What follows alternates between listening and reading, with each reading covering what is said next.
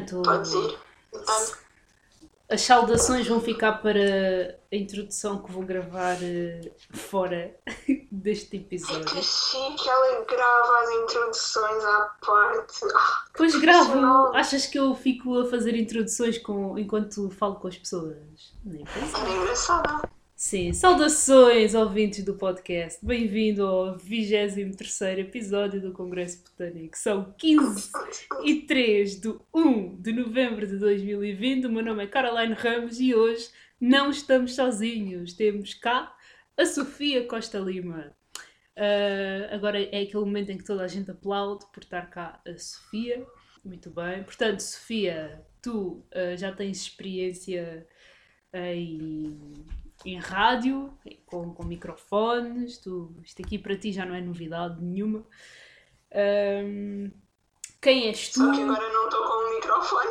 Pois não, mas nem interessa, tu já estás habituado a este tipo de não? dinâmicas. Ah, quem és tu? Fala-nos de ti.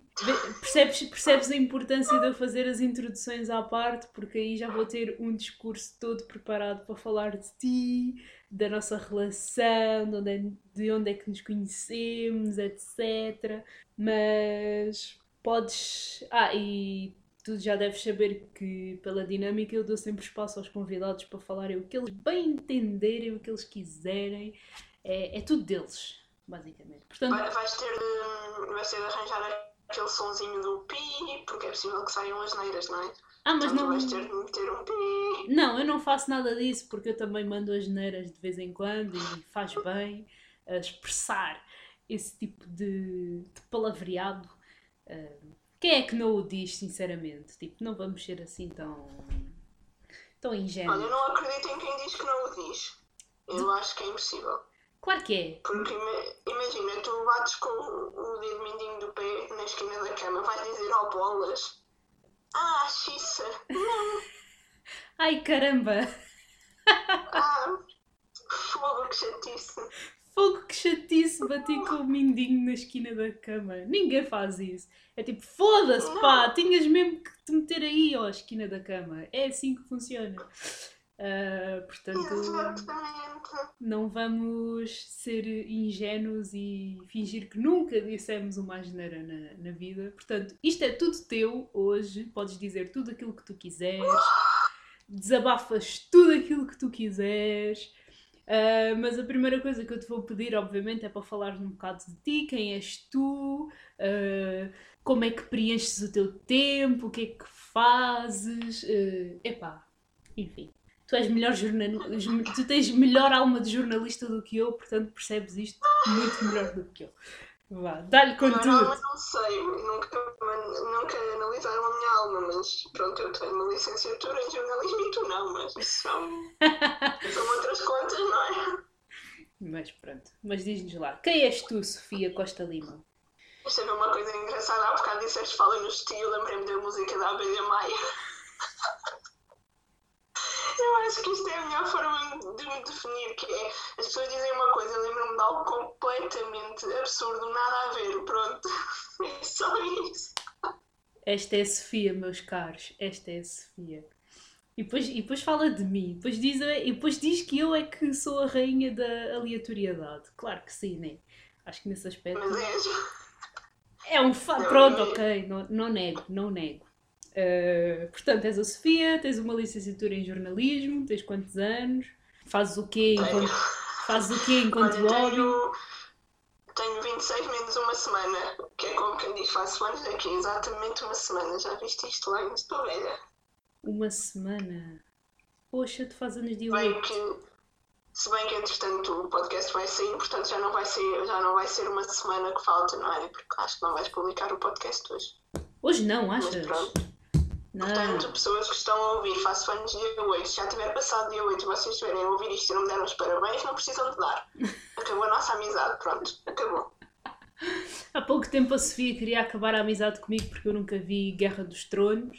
Uh, Há portanto, pouco tempo foi há para aí 20 minutos. não interessa, há pouco tempo foi há 20 minutos, mas para o pessoal eh, foi há 3 dias, estás a ver? Então é muito relativo.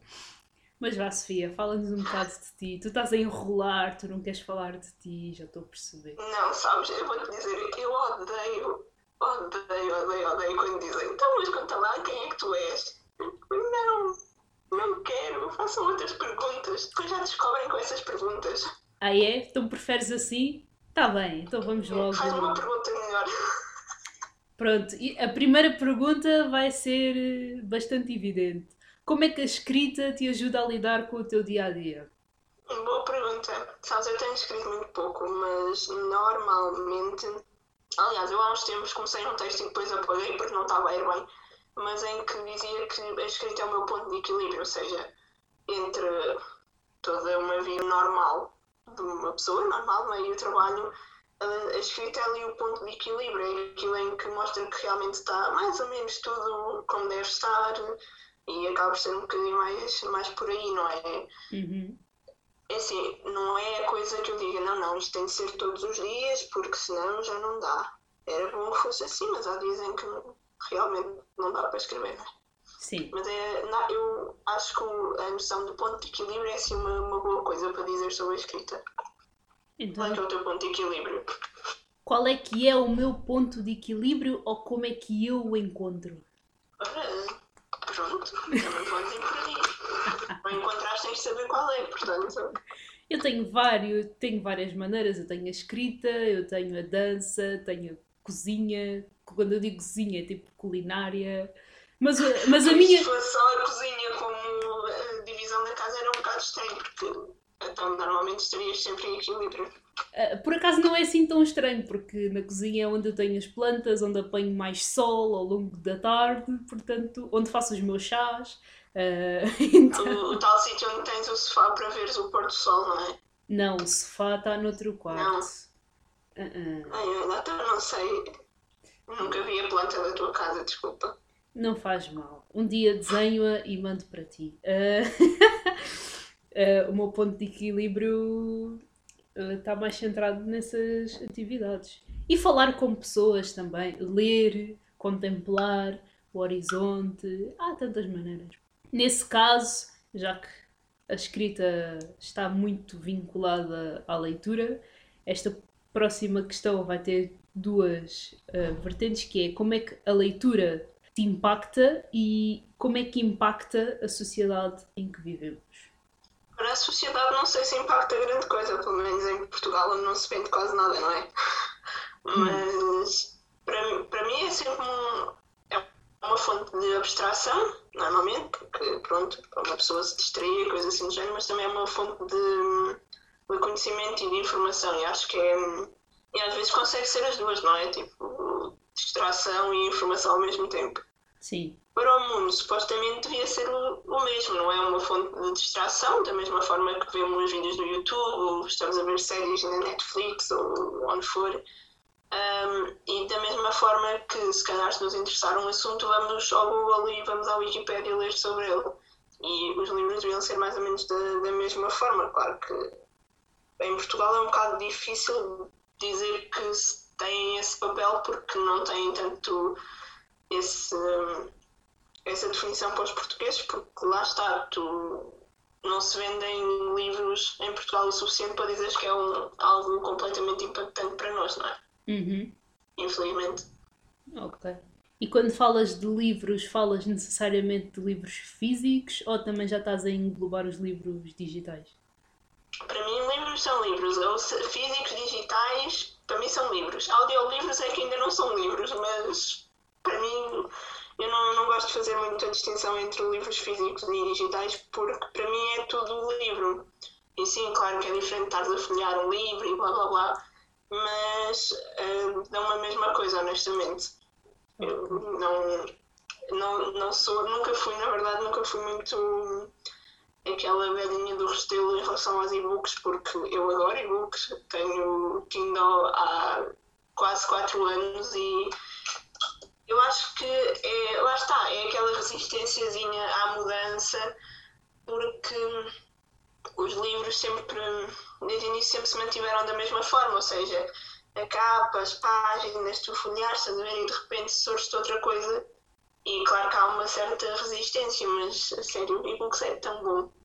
Esse, eu acho que as pessoas que criticam normalmente é porque nunca experimentaram ler e-books onde devem ser lidos. Porque, ah, vem sempre aquela cena do, dos ecrãs dos tablets e dos computadores, mas não é a mesma coisa. Portanto, isso não é ler e-books, isso é só estragar os olhos, portanto, não venham cá com coisas, não vale a pena. é verdade, por acaso. Hum, como assim, primeiro, como assim tu já tens o teu Kindle há 4 anos? Parece que foi ainda há seis meses que tu falaste pela primeira vez de teres um Kindle e já se passaram 4 anos. Um, é, fazem março 4 anos, portanto, yep. passou muito depressa. E, e sim, realmente os, epá, os, os livros digitais, os e-books, Kindles, Cobos, epá, é, é, traz uma facilidade à nossa vida e eu acho que é uma maneira muito boa de estimular a leitura, porque já que estamos uh, ergonomicamente habituados a ter o telemóvel na mão, tablets, etc., eu acho que um Kindle é uma boa maneira de introduzir a, a leitura às pessoas que não estão habituadas, porque é apenas substituir o, o conteúdo, porque o gesto é praticamente o mesmo. Então... Sim, e é muito melhor, na verdade. Sim. É muito melhor gastar, se calhar, aqueles 15, 20 minutos que estás no metro, no comboio, onde for, com o livro, do que estar só a fazer a scroll no Instagram e ir stalkar uh, o perfil do crush e mais não sei o quê. Sim, mas é, é muito verdade, muito verdade. E porquê que achas que hum, o hábito da leitura não está ainda bem incrustado na sociedade portuguesa. Porque de certeza que não tem só a ver com uh, a pouca acessibilidade aos livros em termos monetários. eu sei não, que... eu, eu acho que não, é assim, o preço claro que determina, mas acho que não é, não é só. Okay. No entanto, claro que o preço acaba por ser um fator que afasta muito, mas eu sim, acho sim. que eu, por acaso era uma coisa que eu gostava de aprofundar um bocadinho mais e se calhar pesquisar mais sobre o assunto mas eu acho que há de ter ainda a ver com, com outras coisas, sabes? Com se calhar um histórico de cultura de um país que ainda há não assim tantas dezenas de anos uh, se focava praticamente só em agricultura e pecuária, estás a ver? Em que não havia muito. A maior parte das pessoas, se calhar, não sabiam sequer ler, quanto mais ler um livro.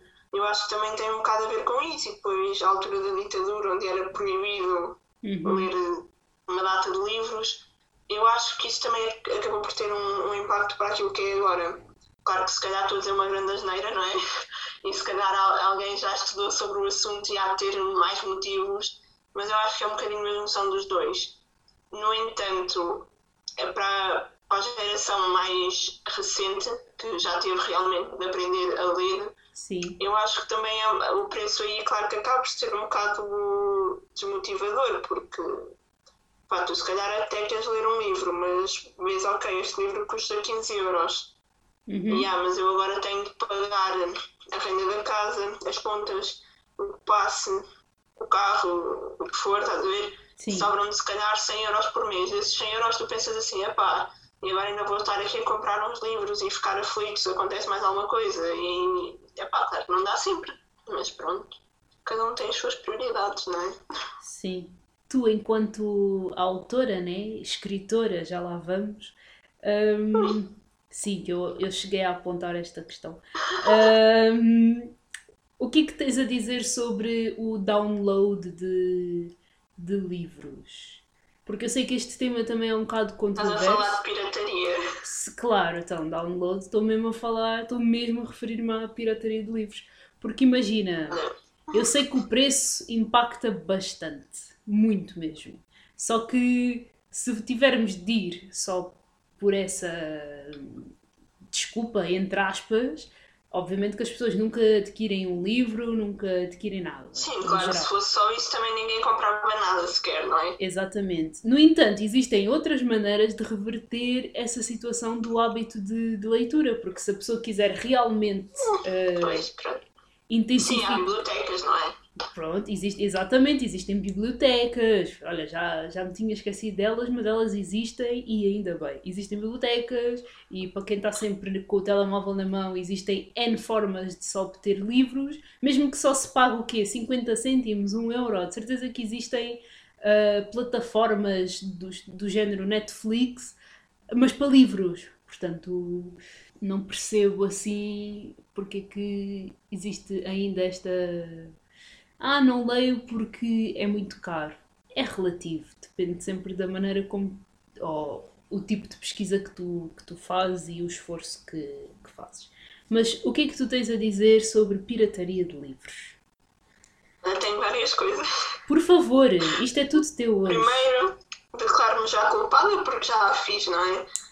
Um, já fiz e epá, não é, não é propriamente a coisa mais engraçada de estar a, a, a dizer com, assim, com, muita, com muito orgulho de quem pronto, olha, cometi um crime, estás a ver? Uhum. Mas é claro que já fiz e vai haver sempre alturas em que se calhar vou ter de fazer. Por, por exemplo, eu, eu sei que fiz download de um, de um livro sobre marketing, fiz um download ilegal, obviamente, uhum. porque o livro custa 40 euros. E honestamente não me apetecia gastar 40 euros com o livro, pronto. Uhum.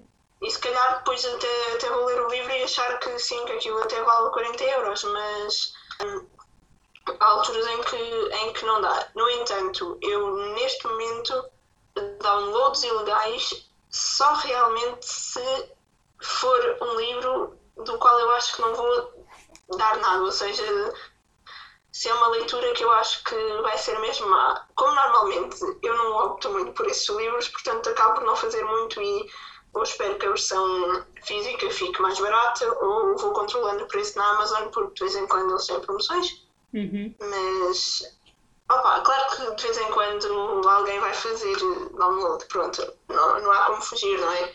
De vez em quando também, por muito que tenhas Netflix ou o que for, também vais escrever uma série de outro sítio e vais pensar assim, mas vou agora criar aqui uma conta só para ver isto. Hum, não, se calhar vou só fazer aqui, vou só procurar ali no meu sitezinho dos torrents a ver se lá há e pronto, e tiras. Mas claro que é uma coisa muito complicada. Eu, eu não sei se, é, se em Portugal há assim, uma grande cultura de de partilhar online os, os livros, os e-books, não é? Uhum. Porque uh, o único site que eu, que eu conheço é, tem muito pouco em português, a maior parte é em inglês. No entanto, eu seguia algumas uh, bookstagrammers e booktubers brasileiras e percebo que lá realmente há uma cultura um bocado maior. E eu, pensando no assunto, eu sei, há 5 ou 6 anos, um, quando era o caso de fazer downloads de, de e-books, encontrava vários em versão brasileira. E pá, é complicada a coisa, porque realmente, se calhar em Portugal não se sente muito, mas há países onde acaba por se perder uma grande parte de vendas para aquilo. E se calhar se um livro vender só 500 mil exemplares, mas em downloads tiver um milhão, imagina lá o, o prejuízo que é. Porque há uma, há uma cena engraçada. Há uns anos, quando era quando foi no final de, de Gossip Girl, houve um documentário sobre o, sobre o assunto em que eles foram gravar uns episódios à França e não faziam ideia que a série era conhecida na França, porque um, não, não havia nada legal que transmitisse a série lá. Eles foram lá gravar a série e perceberam que toda a gente sabia quem, o que, é que era aquela série, porque uh, toda a gente via aquilo ilegalmente. Portanto, imagina lá o dinheiro que podiam ter ganho se tivessem alguém a transmitir aquilo legalmente na França. Estás a ver? Sim, sim. É uma coisa, uma coisa que dá um bocado de pensar. Mas eu acho que em Portugal é mais para quem lê inglês é que há um bocadinho desse, desse apoiozinho de vez em quando, pronto, vou fazer um download. Não, assim, só uma coisinha pouca, estás a ver? Tipo, Sim. O, o, último livro da saga Twilight ou assim. então é, é, muito por aí. Eu não estou a dizer que eu fiz, está bem? alguém fez e mandou-me. Na verdade foi assim, alguém fez e mandou-me. Portanto, também não é bom. Um, ainda sobre pirataria de livros. Eu avisei que as perguntas se iam interpelando umas com as outras. Uh, por exemplo, para ti é um assunto complexo, uh, não só por se. Tu estás a ouvir-me, certo? É que isto apareceu aqui. Um... Agora estou, estou. Ah, Deixei-te ouvir dois segundos, mas agora estou. É que apareceu aqui um sinal a dizer que a minha net estava instável. Também eu, querido, e não, não aparece um pouco. Um, Queres algum contacto psicólogo para, para levares a tua net? Uh, tal, talvez mais daqui a nada, mais daqui a nada. Uh, a pirataria de, de, livros é não só um crime, pronto, como toda a gente sabe, mas não se tipo a complexidade da questão também não estará ligada à desvalorização que, que se, quer dizer, desvalorização 50-50 uh, do trabalho do autor, da editora, etc. Porque imagina, se estamos a fazer o download de um livro é porque queremos saber daquela história, daquele autor, de certa maneira. Mas o facto de não estarmos a pagar, não estamos propriamente uh, a fazer aquela vá, aquela escalazinha do género. Eu gosto do teu trabalho, eu vou pagar pelo teu trabalho, uh, ou eu gosto do teu trabalho, eu não vou pagar pelo teu trabalho, mas continuo a valorizar aquilo que tu fazes, mas no entanto eu não demonstro monetariamente que estou a valorizar o teu trabalho. Não sei se me estou a fazer entender, mas uh, terá a ver com isso também. Mas um, é até, até até consegui um bocado extrapolar isso para, para outras coisas, eh, mesmo para, para outro tipo de conteúdos, seja YouTube, sim, sim. Uh, Instagram, blogs, porque quando tens acesso a uma coisa grátis é incrível. Incrível, epá, que fixe, dá disto grátis, bora lá. Um, no entanto, se for download disto, se partilhares aquilo ou se te inscreveres aqui, já há alguma resistência. Então, se for, faz download disto e paga-me um euro. Só um euro porque eu passei horas a trabalhar nisto e honestamente não tenho ainda outra fonte de rendimento. Epá, não, dar um euro por isto não. Não, epá, se ainda fosse grátis, agora estar a pagar por isto, não. E a, a cena dos livros é a mesma coisa, porque basicamente quando tu compras um livro, o que vai para o autor é um euro. Uhum. Um euro é pouco.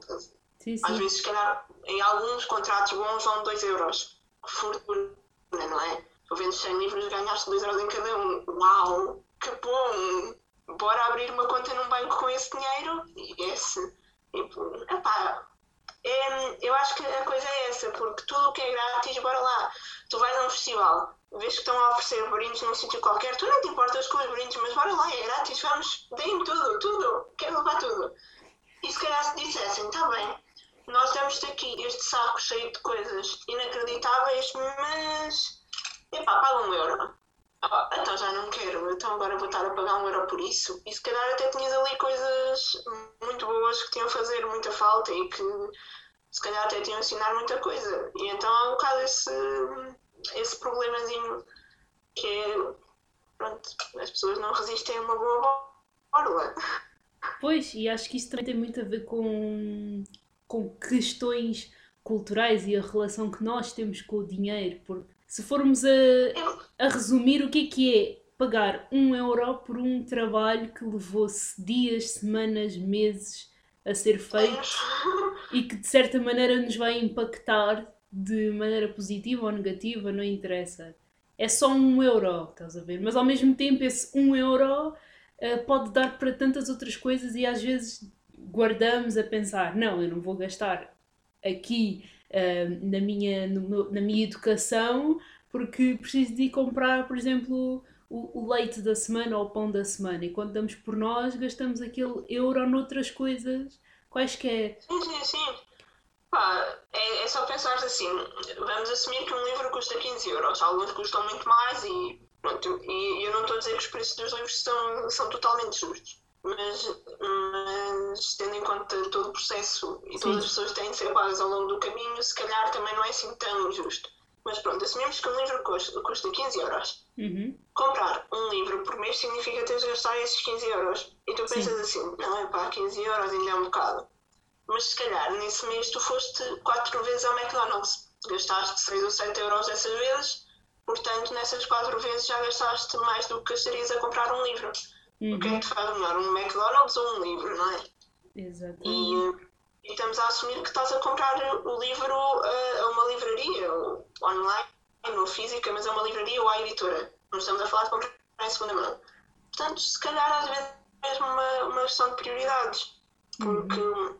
é, também há muita gente que, imagina, tens, um, tens o teu cão e, um, e dizem ah, mas um, não quero levar esta coleira que é antiparasitas e dura 8 meses e custa se calhar 20 euros. Eles, epá, 20 euros é tanto, mas se calhar tu vê-lo sair dali e ele pega no telemóvel topo de gama que comprou assim que saiu e custou 400 euros, sai dali e se calhar vai comprar um maço de tabaco que custa 5 ou 6 euros, não sei quanto é que custam, e é capaz de logo à noite ainda vai tomar um café com os amigos e se calhar toma um café fora todos os dias. Portanto, é mesmo uma questão de, de prioridades, não é? Sim. É, é um bocado complicado porque lá está, tu, tens, tu percebes e aceitas que todos têm prioridades. Mas às vezes as prioridades não são assim tão, tão certinhas. Às vezes é um bocado uma questão de relativizar. E nós estamos a falar um livro a 15 euros, uh, quando poderíamos, por exemplo, esses 15 euros na realidade até dão para comprar, uh, até dá para comprar dois livros, dá para comprar até sim, sim, três, sim. dependendo de onde é que tu pesquisas, uh, promoções, etc. Mas isso já é um skill que todos os leitores ávidos dominam. É, mas, mas, sabes, isto é, é uma coisa engraçada porque as pessoas ouvem-me a dizer isso e assumem automaticamente que ou eu sou rica ou sou de uma família rica e é totalmente o contrário, porque é vá, eu cresci, eu até aos 18 anos eu tinha para aí 20 livros. Uhum. Portanto, não tinha assim nenhuma, nenhuma fortuna de livros eu ia buscar à biblioteca da escola. Quando me ofereciam livros era incrível porque realmente era Natal. uh, e a questão é, eu fui aprendendo a, ok, quero livros, como é que vou poder ter livros tendo em conta que uh, não há muito dinheiro para isso? E uhum. então é ver promoções, esperar meses, às vezes anos, porque já aconteceu, uh, para ver se o preço baixa ou não para poder comprar. É dizer então o que, é, o que é que queres receber nos anos ou no Natal e tu descaradamente dizeres, olha, quero aquele livro. Uhum. Pronto, e vai, e vai muito por aí, porque uh, eu não, não tenho muito dinheiro, ok? Eu vou lendo e no ano passado, por exemplo, tive o privilégio de poder trazer dezenas de livros para casa sem ter pagado, sem ter pagado, não, sem ter pago. Isto foi muito mal. Ninguém tem acho que se ouça. Mas sem ter gasto nenhum, dinheiro com eles, estás a ver? Uhum. E a verdade é que é uma questão de organização, porque se calhar há e-books a 2 ou 3 dólares, ou seja, 2, 3 euros, pronto, e há promoções montes de vezes por ano. Sim. Muitas mesmo. E às vezes é um bocadinho pensar como é que, como é que eu consigo ler se não tenho dinheiro compras isso na mão, vais à biblioteca, pedes emprestado, o que for. E, epá, pronto. Claro que se calhar comprar livros de, de 15, 20 euros não é acessível a toda a gente durante todos os meses, mas se calhar se poupares um bocadinho, consegues dois em dois ou três em três meses comprar um livro, pronto. Sim. E, é, e, é, e acho que também é um bocadinho essa noção que falta, porque é, é aquela coisa do para que é que eu vou estar a gastar dinheiro nisto, mas depois, ah, sim, vou comprar aqui o, o novo iPhone que não vale mais nada do que os outros e não é assim tão importante eu ter um iPhone, mas eu quero ter um iPhone porque mostrar que tenho um iPhone vale muito mais do que mostrar ando com um livro na mão, não é? E existem tantas maneiras de ler, mas tantas mesmo. Eu, por exemplo, eu tenho os meus livros que foram comprados, tenho livros que foram oferecidos e mesmo assim eu peço livros emprestados. Um, há imenso tempo que não, nunca mais fui a uma biblioteca requisitar, mas tendo de, de o fazer, epá, sem problema algum. Quantos livros na época do secundário é que eu não li? uh, porque requisitei na escola e foram livros que me impactaram de tal maneira que comecei a acompanhar o trabalho dos autores. Um, epá, e então, lá está, não, não existe propriamente desculpa para não ler. Eu acho que as pessoas é que simplesmente uh, criam, esses, criam esses obstáculos. É aquela, é aquela coisa muito, muito simples. Quem quer fazer uma coisa arranja forma de a fazer. Quem não quer arranja desculpas para não fazer. E, e basicamente é isso nos livros e em todo lado. Isso é verdade. Isso é verdadeinha. Uh, e agora que estamos aqui no, no modo leituras, leitura de livros e artigos. O que é que tu tens a ver com isto? Porque eu, sei, eu, tipo, não, eu tenho a impressão. Não de... é a mesma coisa, não é a mesma coisa, não pois, é a mesma coisa. Eu, eu tinha a impressão de já te ter ouvido falar sobre isto porque existem muitas pessoas nós, que dizem. Nós já falámos sobre, nós já falámos sobre isto no nosso grupo de conversa com o Jato. Pois, é, que foi. Muitas pessoas não leem livros, no entanto, consomem uh, um volume de artigos e consideram aquilo como livro. Mas lá está, não é a mesma coisa, porque quem lê livros e quem lê artigos percebe perfeitamente que não é a mesma coisa. É mais difícil é explicar que não é, porque a própria estrutura, a forma como as coisas são feitas, mesmo que um artigo tenha mil e tal, duas mil, três mil palavras, não é a mesma coisa do que ler um livro. Não é o mesmo investimento de tempo, não é, não é preciso a mesma disponibilidade mental para leres um artigo e para leres um livro. E, portanto, claro que não é a mesma coisa, nunca foi a mesma coisa e nunca vai ser a mesma coisa, pronto.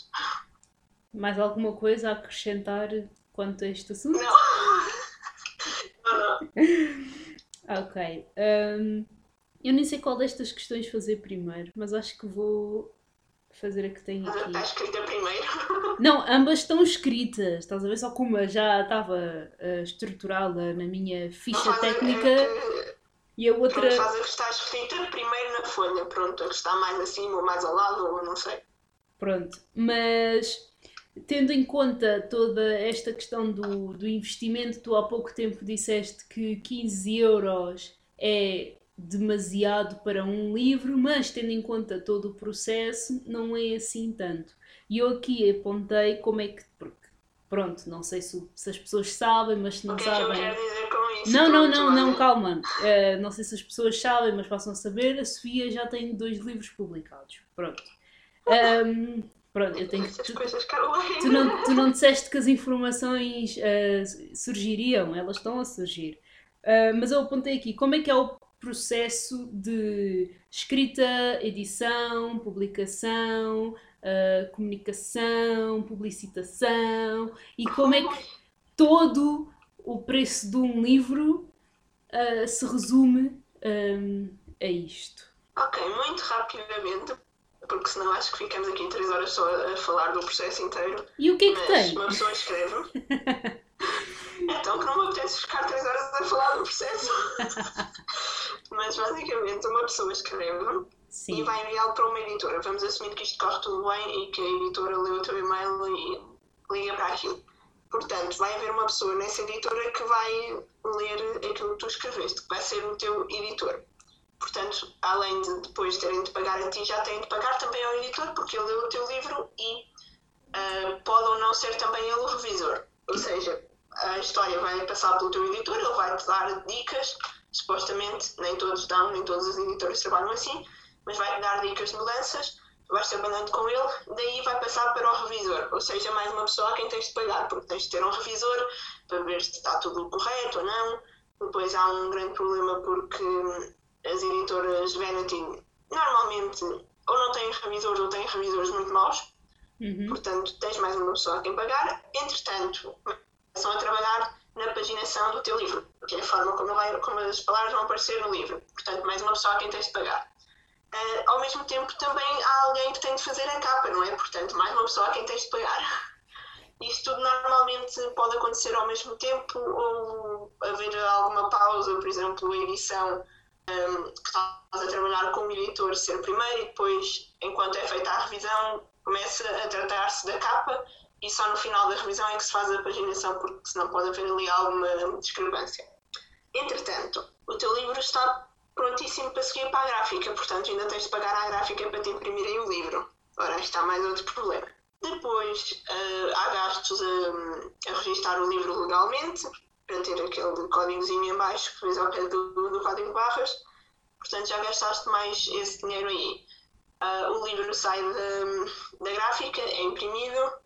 Uh, qual é que é o passo seguinte? Tens de o vender, não é? Uhum. Ora, as editoras mais tradicionais funcionam da, da seguinte forma: eles têm de vender, por assim dizer, o livro às livrarias, ou seja, têm de explicar porque é que elas devem ter aquele livro, o que é que aquele livro vai trazer e porque é que devem destacar o livro. Portanto, há de haver uma pessoa responsável por essa parte, mais uma pessoa a quem tens de pagar, não é? São só pessoas a quem temos de pagar. Entretanto, a estratégia que vai ser usada para promover o livro também normalmente há de ser da parte da editora. Claro que depende do tipo de editoras, não é? Uhum. Portanto, tens de ter alguém de marketing, mais uma pessoa para pagar. Isto é só pessoas para pagar. Entretanto, vais ter de ter alguém também em logística para levar os livros para as livrarias, portanto, mais um gasto. E isto tudo uh, esperando que, quando chega às livrarias, as livrarias o destaquem e ele venda alguma coisa. Sendo que, desse dinheiro todo, obviamente, há uma parte que vai para as pessoas da editora, uma parte que vai para a pessoa que o escreveu e o resto para outros custos, incluindo a parte em que uh, pode ou não ter de haver um lucro para se dar à livraria, não é? Depende da forma como elas um, adquiriram os livros, porque depois os livros podem ser. Um, isto tem nomes específicos, mas eu não sei explicar agora os nomes todos. Mas as livrarias podem comprar os livros e, e serem livros para elas, ou podem adquirir os livros um, de outra forma, que é a consignação, que é eles levam, imagina, uma livraria pede 20 exemplares daquele livro Uhum. Mas se a certo ponto vir que já não vai vender ou que já não, já não lhe interessa ter aquele livro, pode devolver os livros à editora. Então há toda essa questão. Okay. E uh, isso aí é, é, outro problema, porque a editora mandou aqueles livros para ali com a esperança que fossem vendidos. Se não são vendidos e voltam para trás, são mais livros para eles irem acumulando lá nos armazéns e nessas coisas todas. Ou seja, é uma coisa um bocado complicada. Isto aqui foi, é muito resumido porque uh, eu, eu não trabalhei como editora tradicional, portanto também não posso explicar tudo da forma tradicional, mas é, é algo muito complexo e existe cada vez mais uh, um certo nível de paciência e também de profissionalismo porque é cada vez mais complicado tu conseguir chegar a alguém e dizer tenho aqui este livro, ele tem muito boa qualidade, por favor leiam-no e publiquem-no.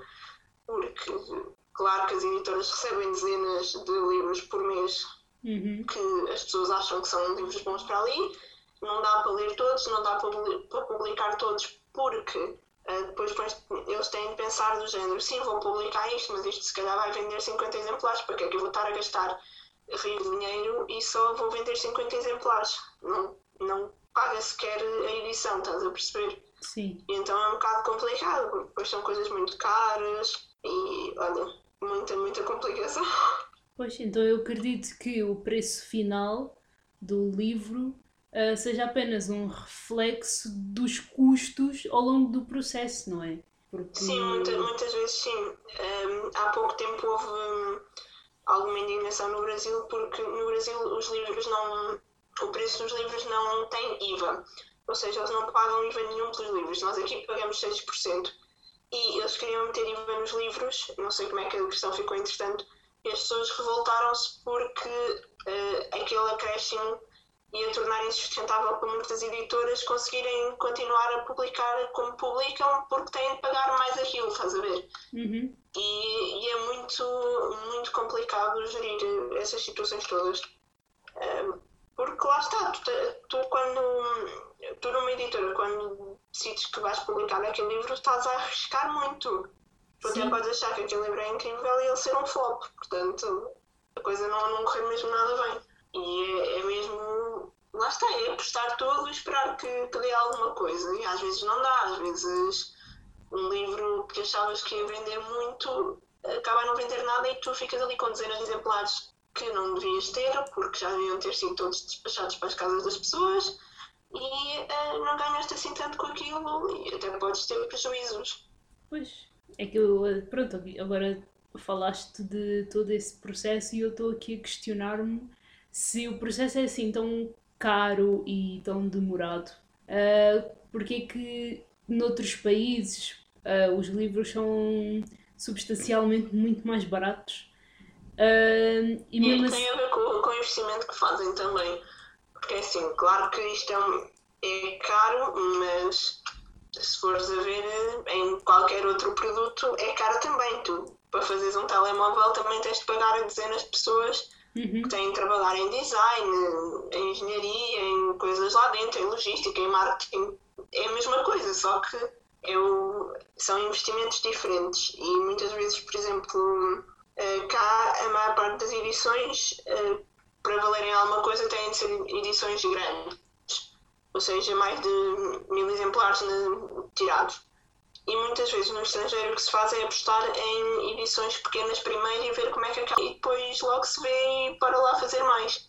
Sim, nem, nem sei qual dos dois é sentido, mas se for para testar o produto e tentar perceber se há ou não saída, eu acho que a hipótese até é melhor também, por exemplo, para o próprio autor, não é? Para ele não ficar com aquela expectativa ah, tenho. Eles imprimiram mil exemplares, então aqueles mil exemplares vão ser vendidos versus eu tenho aqui 200, porque, epá, eu acho que é muito mais fácil vender 200 uh, itens do que mil, não é? Uh, e depois também tendo em conta o que tu tens de pagar por eles, uh, a gerência fica, é, epá, é outra, não sei, digo eu. Um, Portanto, agora vamos avançar para outras, outras questões, mas dentro desta, desta temática. Existem bons e maus leitores? Porque é que atualmente existe uma espécie de negociação entre o que é que faz de nós maus ou bons leitores? Achas que o número de livros é o que nos define? Será a qualidade ou nada disso importa? Olha, eu odeio essas discussões do, do género uh, li mais quantidade, uh, só li livros de determinado género, uh, livros daquele género não contam, estás a ver? Odeio isso. Um, acho que uh, as comunidades de, de Bookstagram muitas vezes andam à volta disso, do li dezenas de livros este mês, ou, ou mesmo do recebi dezenas de livros este mês, que ainda é pior. Uhum. Um, e honestamente eu acho que cada um deve ler aquilo que quer e aquilo que gosta de ler. Não, eu não, não gosto nada daquela coisa do. Ah, mas se, lês o Pedro Chagas Freitas, então não, nem valia a pena ler, não, não vale nada, não sei. Epá, não, cada um tem de ler aquilo que gosta de ler porque ao menos está a ler, não é? Enquanto está a ler, já está a fazer alguma coisa diferente. Se for sempre a, a tentar restringir aquilo que cada um lê, uh, aí sim vais ter ainda menos pessoas a ler porque ninguém aguenta a ansiedade e os nervos de ah, mas eu não posso ler este escritor porque se ler este escritor isto é literatura menor, então não posso ler isto. Ai, só posso ler o Saramago, mas ih, odeio o Saramago, então como é que vou fazer? Não vou ler, pronto. Eu, pá, para mim não, não resulta, não dá. Eu sou muito mais a favor do que cada um leia o que quer, mesmo que leiam porcarias tipo After da Ana Todd, à vontade, pronto, deixem-me, eu leio o que eu quero, vocês leem o que querem. E não, não vale a pena estar, estar a ir muito por, por, ai não, isto aqui é melhor, eu sou melhor leitora porque leio isto, isto aqui é muito melhor do que tu lês. Ah, não, pronto. De onde é que vêm esses rótulos? De dizer, ah, mas isto é literatura menor, isto é literatura maior, isto é que é bom, isto é que é mau. É, pá, uma parte vem, obviamente, de editores e de autores de outras gerações que um, vivem um bocado iludidos uh, sobre a nova geração e que acham que tudo o que a nova geração uh, lê não presta, porque não lê aqueles autores, estás a ver? Mas ao mesmo tempo também há muita gente da nova geração que tem a mania de que uh, aquilo que eles leem agora, que é publicado agora de novos autores, é muito melhor do que os antigos porque os antigos já estão completamente ultrapassados e retrógrados e pronto, há toda essa questão. Depois, eu acho que a partir do momento em que as coisas se tornaram mais uh, vistas nas redes sociais, ou seja, a partir do momento em que passou a haver comunidades grandes do Booktube e do Instagram, a coisa descambou completamente porque uh, agora toda a gente vê o que tu estás a ler. Uh, há aquela coisa do. Tu vês constantemente aquelas pessoas a, a, partilhar. Hoje estou a começar este livro, hoje estou a começar aquele livro. Ai, gostei muito deste livro, ai, não gostei nada daquele livro. Uh, sei lá, mil e uma coisas. Ai, esta editora mandou-me este livro, este, este, este, este. E parece que ajuda também um bocadinho a criar aquela coisa do se esta pessoa está tá a ler isto, então eu se calhar também devia ler isto, não é? Ah, e se ela se calhar tem esta opinião e tem milhares de seguidores, se calhar ela tem razão. E, e acaba por se apagar um bocadinho no conceito inicial dos livros, que é uh, ajudar a pensar além do óbvio e passa-se a pensar aquilo que as pessoas uh, que promovem os livros querem que nós pensemos. E então as coisas às vezes não são assim tão fáceis. Por isso é que eu não, não me consigo identificar tanto com, com o Instagram que vejo em Portugal. E assim, também não, não faço parte, pelo menos não me considero parte. Uhum. Mas mesmo que quisesse fazer parte, não me consigo identificar com um monte de perfis porque não gosto de, dessa discussão. Eu quero ler o meu Garcia Marques sossegadinha sem haver gente a dizer-me, como já me disseram, ah, não acredito que gostes realmente desse autor, é só para, para parecer que és mais intelectual e mais inteligente que os outros. Não, eu quero ler uma Garcia Marques sossegada, deixem-me. Pronto, se quiser a seguir posso ler outra porcaria qualquer, mas agora estou aqui neste. E lá está, é um bocado. é complicado, porque é aquela coisa de, das redes sociais que, pronto, aquilo que tu vês o despartilhar, tu também queres fazer parte disso. E se calhar se, se sentes que estás a, a ler uma coisa que foge a essa regra, se calhar vais pensar que tu é que estás errado e na verdade não estás errado. Estás a ler aquilo que te interessa, pronto. Esta dita cuja necessidade de integração e validação, é. que são umas, umas grandes. Epá, umas grandes cabras que andam para aí às vezes a passear.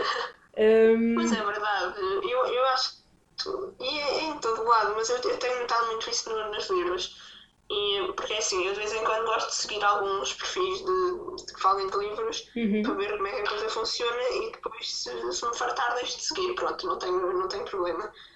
E é realmente. Um, parece tudo tão uniformizado, sabes?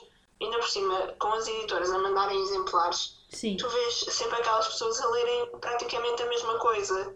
E é, é o mesmo com as séries e com os filmes, com a maquilhagem, que recebem, se aquele grupo recebe as mesmas coisas para aquela coisa, então começa-te a entrar aquilo na cabeça, não é? Tu subis sempre, uh, seguis para aí 15 influenciadores e todos receberem um batom vermelho numa, na mesma semana, uhum. tu vais ver aquele batom vermelho tantas vezes que às tantas vais passar pela loja e vais ver, ah, é aquele batom vermelho, vou levar. E se calhar até nem, nem querias tanto assim um batom vermelho, não é?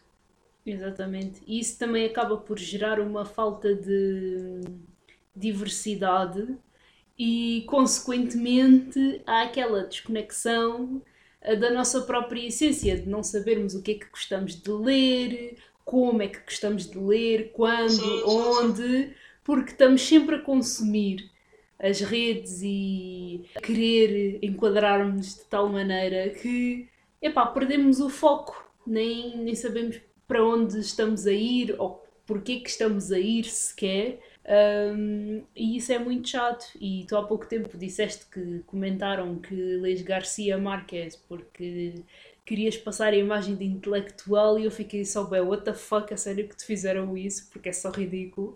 Uh, é, foi incrível. Vê se mesmo. Quem... Eu, até porque eu há, sei lá, calhar 9 ou 10 anos que digo que a Crónica de uma Morte Anunciada é o meu livro preferido. Portanto, eram muitos anos a fingir que um, um livro era o meu preferido. É só ridículo, é muito ridículo. Quem, aliás, eu acho que quem te disse isso nunca leu, nunca leu uh, Garcia Marques na vida, porque provavelmente ele, não. Ele escreve estupidamente bem. Ok, que eu também só li uh, dois, dois livros, não, só li um livro dele, que foi o 100 Anos de Solidão. Yeah. Sim, e gostei imenso. Epá, ver-se cá uma profundidade. E esse aí é, é. Pá, pronto, não sei. Não posso dizer que é o melhor porque não li todos, não é? Uhum. Mas é um dos mais diferentes e mais complexos de, é. de ler dele. Aquilo é muito. Porque ainda por cima tens personagens sempre com o mesmo nome, são gerações diferentes e mantêm o mesmo nome. E depois de repente já nem sabes bem se estás, se estás a ver se é o pai, se é o filho, se é o, o enteado, sei lá. A mais-valia. É uma confusão muito grande. A mais-valia é terem a árvore genealógica mesmo espetada na primeira Sim, sim, página e É de vez em quando vais ali espreitar. Epá, mas eu acho só. Ah, eu, eu metia sempre um marcador nessa página porque já sabia de vez em quando lá ia. É, é só muito chato.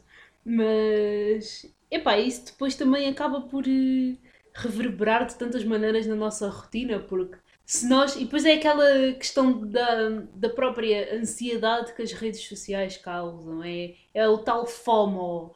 Eu não estou a fazer o que os outros estão a fazer, portanto eu estou errado, eu estou mal, eu é que deveria mudar. Quando na realidade não, quando na realidade se calhar o que precisamos de fazer é realmente desligar tudo, fazer assim uma pausa, um detox, o que lhe quiserem chamar, e simplesmente explorar aquilo que, que a nossa vontade disser. Se nos apetecer ler todos os livros de Nicholas Sparks, bora ler todos os livros de Nicholas Sparks. Se nos apetecer, se nos apetecer ler Ricardo Araújo Pereira, bora. Se nos apetecer ler Saramago, epá, não há de faltar, ou Virgílio, ou sei lá, Anne Bishop, ou outra coisa qualquer.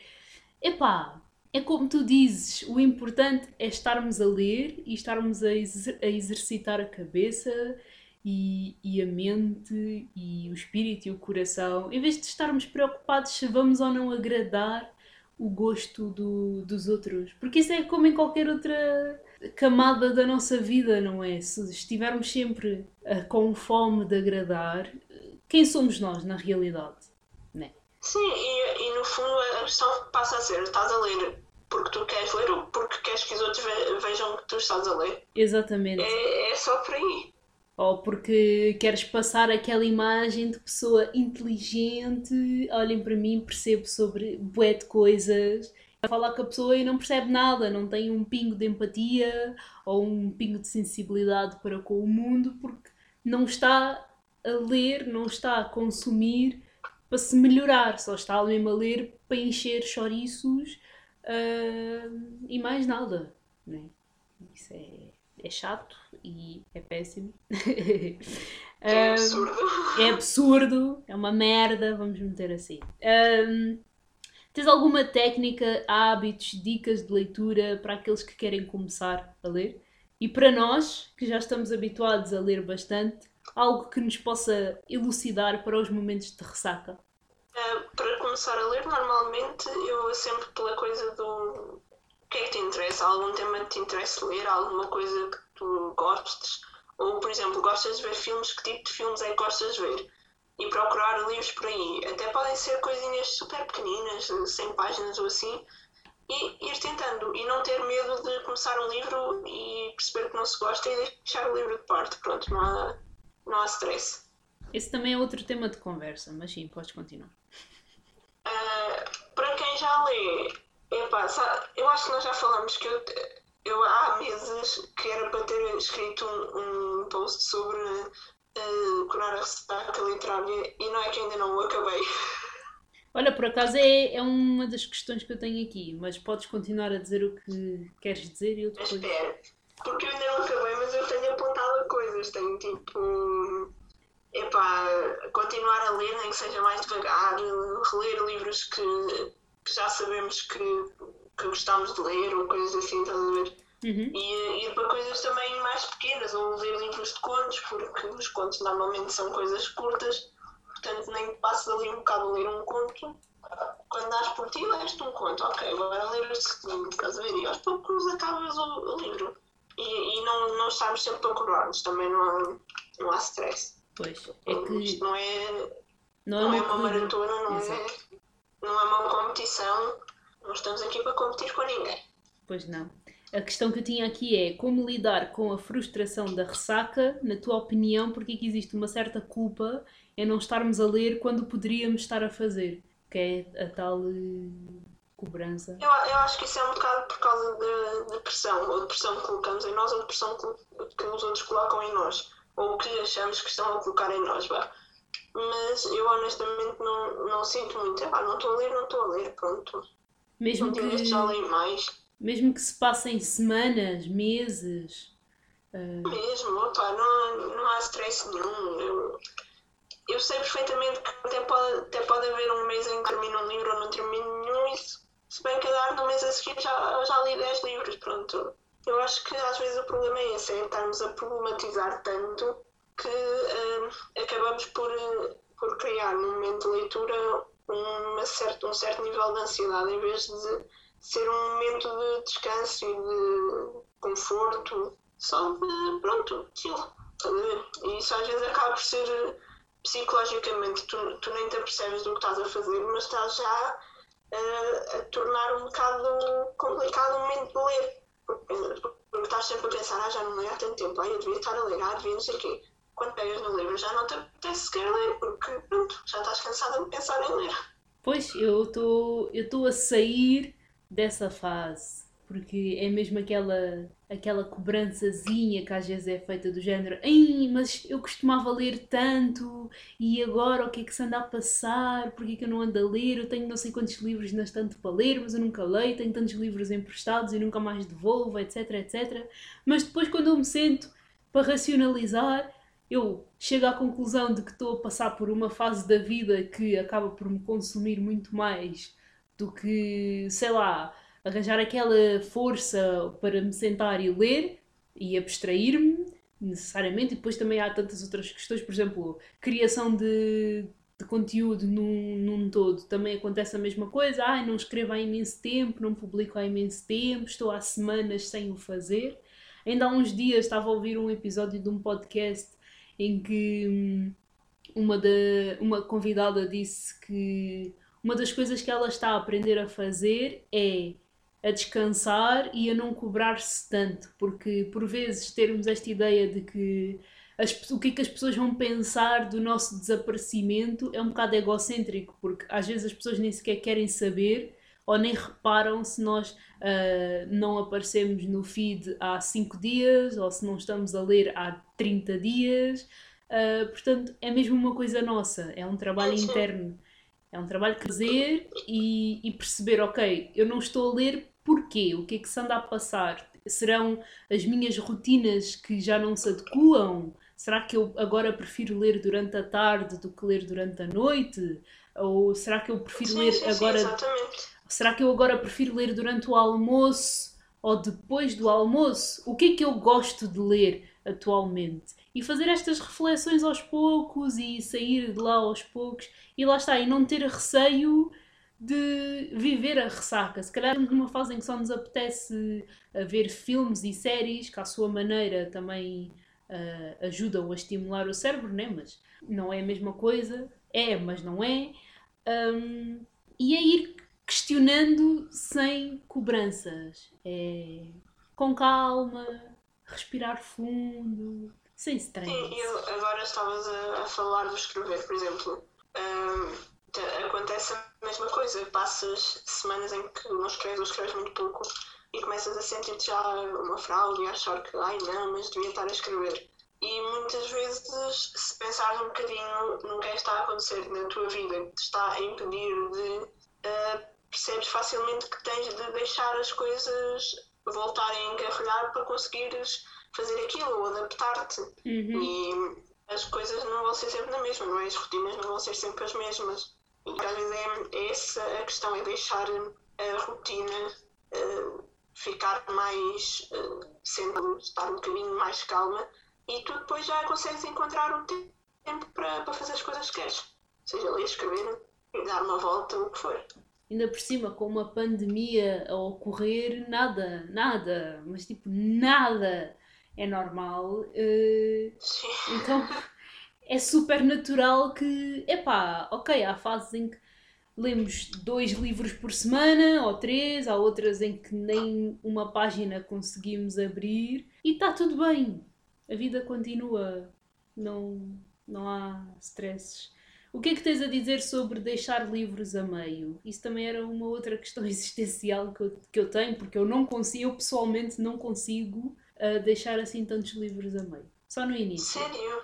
Yeah. Só no Epá, início. Não, não, não tenho problema nenhum. Se, se achas que o livro não é bom, não me está a agradar, não tenho problema nenhum. alguns em que eu sei que não me está a agradar naquele momento porque não estou realmente com disponibilidade para aquilo. Portanto, sei que lá voltar depois e depois volto e não há problema nenhum. E há outros em que é mesmo porque simplesmente o livro, para mim, é uma porcaria, pronto. Mas não, não, não stress muito sobre isso. Não tenho problema nenhum em deixar o livro a meio ou deixar para depois. Ah, não, dá, não dá naquele momento, há de dar noutro e, e há mais livros para ler. Pois, exatamente. Há mais livros para ler. É, é esse o moto. E como é que tu sabes, por norma, hum, se o livro é ou não bom para se ler? Vai, isso já depende muito. não, isso depende muito. Às vezes é porque o, tema é interessante ou é porque a sinopse parece engraçado ou interessante. Mas é uma coisa muito variável, honestamente.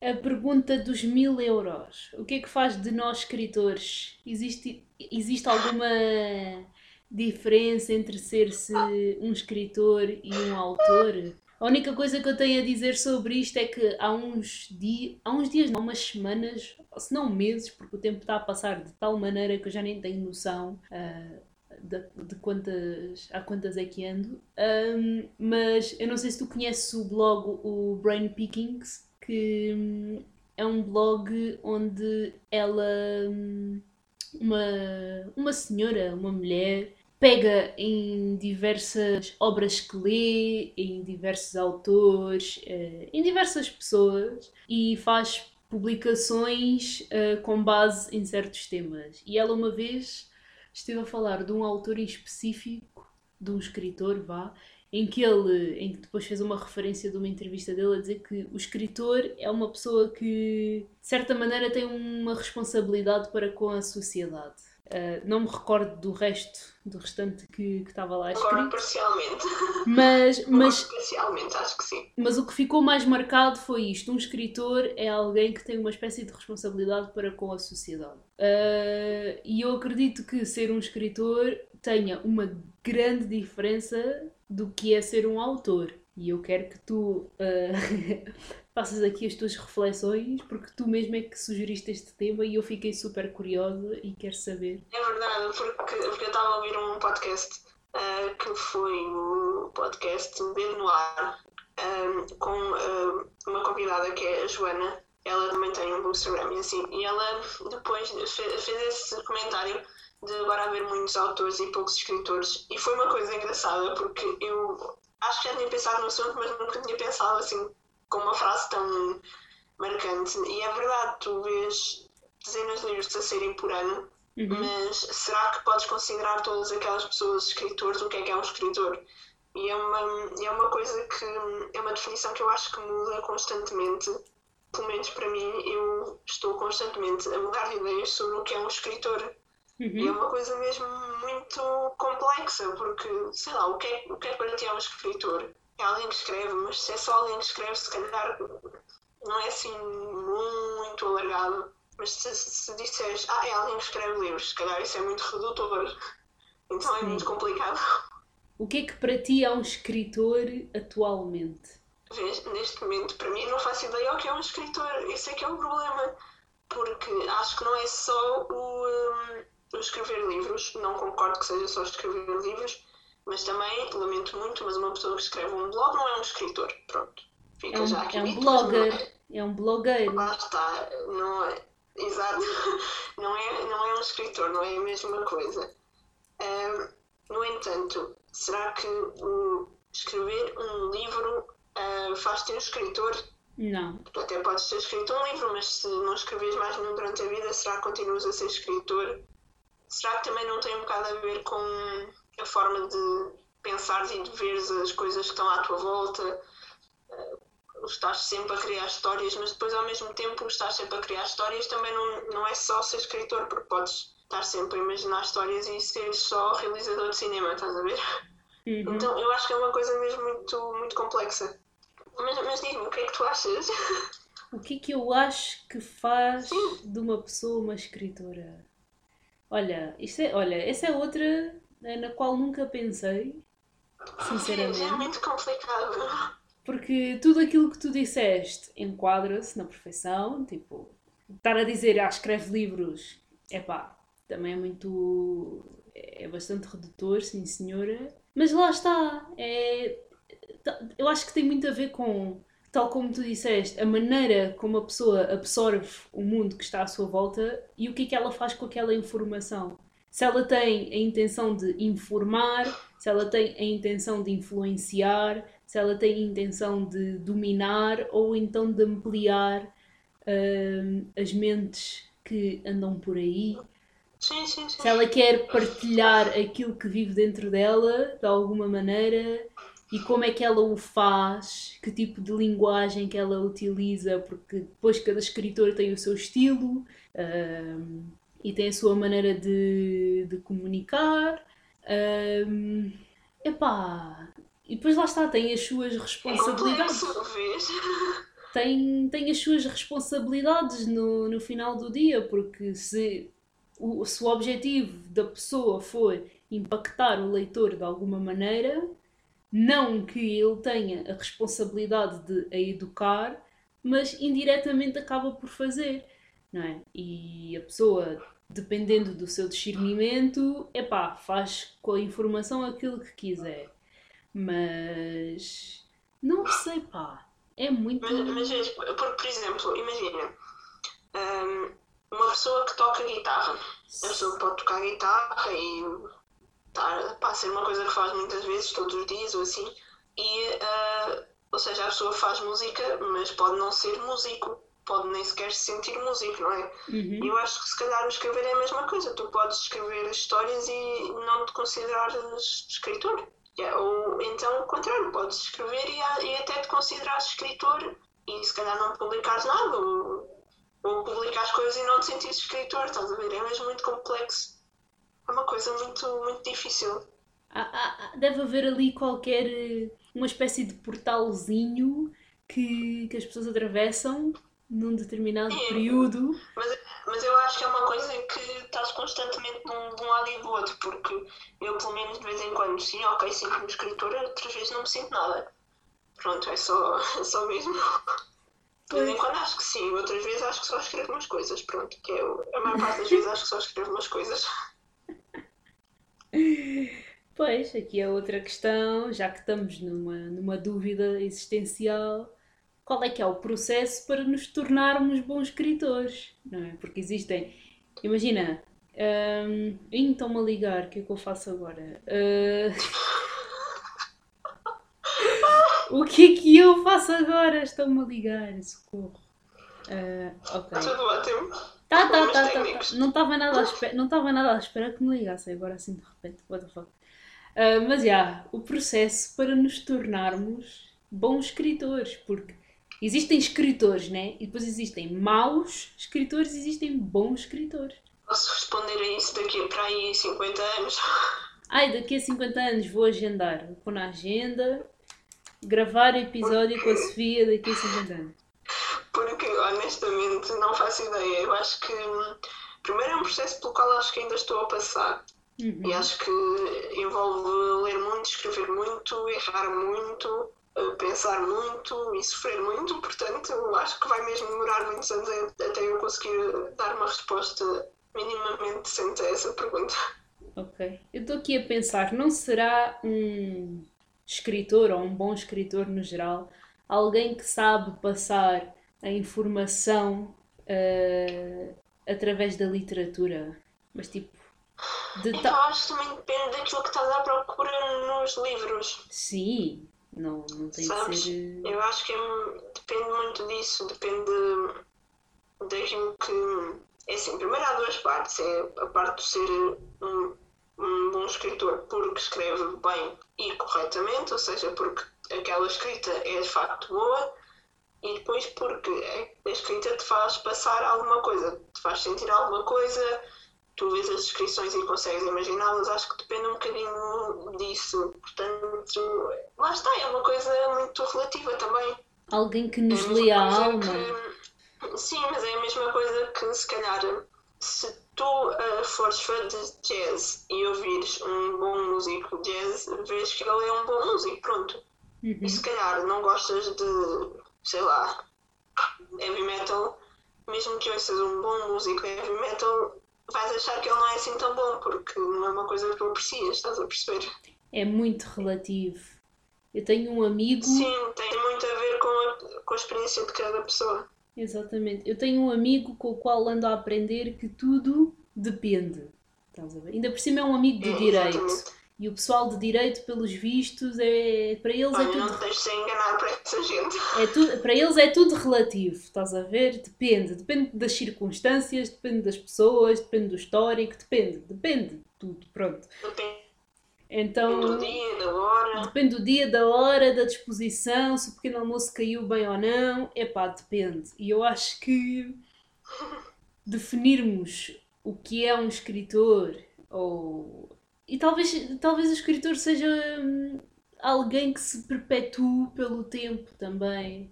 Porque eu agora estou a pensar, ok, existem N autores, ok, são pessoas que têm um nome vinculado a uma determinada obra e poucos desses autores são escritores porque se calhar aqueles ditos escritores são pessoas que se vão ah, que vão sendo tipo sendo que vão sendo uma referência ao longo do tempo pelo impacto que causam com, a- com as coisas que, que escrevem, não é? Independentemente de ser um livro de ficção, de ser não ficção, de ser eh, mais técnico ou não. Enfim, não vamos entrar por géneros, senão nunca mais saímos daqui também. Não, não. Mas mas também acho que tem muito a ver com isso. É, com, é de tal forma impactante que se perpetua ao longo do tempo e, e não, só, ah, aos, não só os indivíduos, mas um grupo no geral, uma comunidade. Enquanto que autores, epá, é uma coisa mais temporária, ok? Publicaram, tiveram o seu momento de, de glória, mas ficou por ali. Não, não cativaram o suficiente para serem considerados grandes nomes uh, de uma sociedade, né? Porque se, se, se nós uh, formos considerados bons ou maus escritores, também depende muito da sociedade como um todo, porque nós é que vamos definir uh, ou vamos dar esse lugar à pessoa, não é? Não sei. Poderíamos ficar aqui a filosofar durante 30 horas, como Sim, dizes. não, exatamente. Eu acho que lá está, acaba por depender tudo. Por, é, basta pensar também naqueles autores que em vida uh, não conseguiam publicar nada porque aquilo que, que eles queriam publicar era considerado péssimo e depois morreram e décadas passaram e os livros deles foram publicados e são uh, êxitos mundiais, não é? Acho que isso mostra tudo, acaba por ser também uma, uma forma de, de ver de cada pessoa e do mundo, não é? Naquele momento, se calhar, a tua escrita não é assim tão interessante, 10, 20 anos depois já é a melhor coisa de sempre. Sim, porque também vai depender, lá está, do contexto. É a mesma questão de, das obras de arte. O que é que na realidade são obras de arte? Tal como eu ouvi uma vez, isto é um exemplo que corre bastante por aí, que é de género, tu pintas uma tela e consideras aquilo uma obra espetacular, no entanto aquela tela nunca saiu do teu quarto. Portanto, o que é que faz dela uma obra de arte na realidade? E depois tu morres, abrem o quarto, descobrem a tela, meu Deus, que, que impacto que isto causou, vai para uma exposição, pronto, torna-se numa obra de arte. E aquele, aquele desconhecido torna-se num grande artista, sem que durante a vida nunca tenha sido conhecido sequer. Portanto, lá está, é, é muito.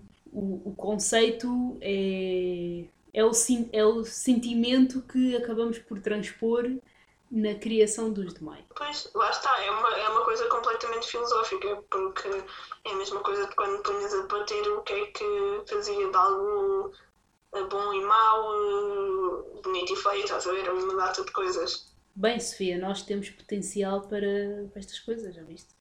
Um, para filosofar sobre. É, é do meu nome, pelo menos. o teu nome diz tudo, o teu nome diz tudo. Então, sabedoria aqui no podcast é o que todos precisamos. Portanto, há pouco tempo falaste sobre este choque que existe entre leitores e. Ou melhor, leitores não, entre autores. Porquê que há tanta rivalidade num meio que supostamente deveria preconizar a união? Porquê que há tanta mágoa entre os que escrevem nos tempos que correm e aqueles que já lá foram? Porquê que... Também queres dizer porque é que há tanta inveja? Olha, podes acrescentar também porque é que há Porque- tanta inveja. Olha, eu, eu gostava de, de compreender, honestamente, gostava muito de compreender, ahm, ainda por cima em Portugal, que é um meio realmente pequeno, para um meio tão pequeno, a inveja que há neste país é maior do que o planeta, honestamente. Ah, é, é absurdo e não faz sentido nenhum, e no entanto, tu vês e vês alguns, ainda por cima, que o fazem publicamente, não, não terem mesmo, se calhar não terem dois dedos de testa, ou pelo menos não terem ninguém que, lhes, que os chame à parte e lhes diga epá, se calhar devias pensar melhor nas coisas como, como as dizes ou como as fazes. Porque ah, eu acho que não há mesmo necessidade de, dessas coisas de ai, mas só dão destaque àquilo, ai, não, a mim não me dão destaque. Tipo, calma. Ok, eu acho que há espaço para todos. Ah, ou melhor, não há espaço para todos, mas dentro de- do espaço que há, não, não é necessário ter eh, tanto para porque eu acho que se víssemos as coisas mais como membros da mesma equipa e menos como a equipa adversária, se calhar também era mais fácil conseguir eh, coisas melhores para, para a no geral. A, a sério, faz muita confusão em Portugal haver essa, essa inveja do ah, mas aquele apareceu no jornal, a mim ninguém me quis pôr no jornal. Epá, mim não puseram no jornal dessa vez, experimenta para a próxima. Pois, Calma, pronto. eu acho que Eu não- aqui. eu não sei se, se é algo que toda a gente tem, tem noção de que existe, mas é mesmo absurdo. Eu acho que aqui isso é muito. É tão, é- já se tornou cu- cultural, estás a ver? Porque hum, dá-me a impressão que, é, que há, uma certa, há uma certa dificuldade em. Epá, de um modo geral, procurarmos uh, maneiras de realmente uh, sermos reconhecidos. Ou seja, há quem dependa da atenção que os outros dão de género, ah, porque é que eu não, não fui para o jornal e aquele foi, Ah, quando na verdade até poderíamos pensar de uma outra maneira, que é de género, ok, eu não fui para o jornal desta vez, que outros meios é que existem para eu partilhar o meu trabalho? E não ficar, porque o tempo que perdemos a remoer e a invejar e a bater com o, com o cotovelo na parede para ver se raspa mais, Uh, podemos dedicá-lo a realmente a melhorar o nosso trabalho ou a tentar compreender o que é que está mal ou não é ou o que é que não foi o suficiente para termos estado num jornal, por exemplo. Então, Bem, pois é, é, a sério, aquela coisa de, de ainda por cima haver quem acha que, que há necessidade de ir para, para perfis públicos ou assim, estourar essas coisas. Epá, não, a sério, não. é que é um Tentem- drama. Tentem conseguir as coisas de, de uma forma justa, em vez de ser a- com choradinhos públicos. Pois, mas a Não questão é consigo, se calhar que até, até foi injusto, até- se calhar até foi injusto o autor X ou Y ter ido ter tido tanto destaque e o outro não ter tido e até era melhor. Mas é pá, com calma, tio.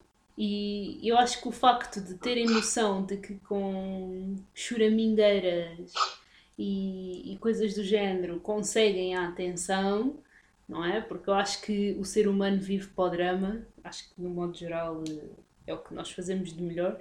Apoiam-se nisso e não, não se esforçam para fazer mais e melhor e, e depois, e depois lá está o facto de hoje em dia envol- envolvermos as redes sociais para tudo é muito perigoso porque basta uma pessoa que tenha o seu destaquezinho e que ache que tem muito mais prioridade ou propriedade para falar ou partilhar certas coisas, basta que essa pessoa faça um dramalhão à volta de um grão de areia para passar a imagem de que todos são assim e depois é a máxima de por um pagam todos e, e as pessoas que absorvem aquele, aquele desabafo hum, identificam-se e também tornam um grão de areia numa duna, quando não há necessidade para tanto. Porque é uma lógica Sim. tão simples quanto, ok, somos uma comunidade de leitores que tem por objetivo trabalhar a mente, arrecadar conhecimento, partilhar ideias e melhorarmos enquanto espécie. Então vamos fazê-lo sem stresses. Vamos apoiar o nosso trabalho e vamos partilhar e vamos trocar uh, conselhos e, e, ideias. Porquê ficar neste dramalhão, neste novelo sem fins? e,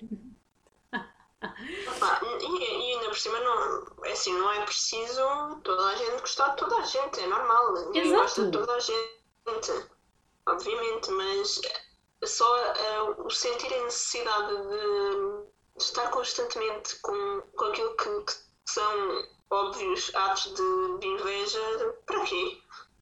Não vale a, a sério, pena. Eu, eu, não sei, eu não, nem, nem tinha sequer paciência para tanta coisa.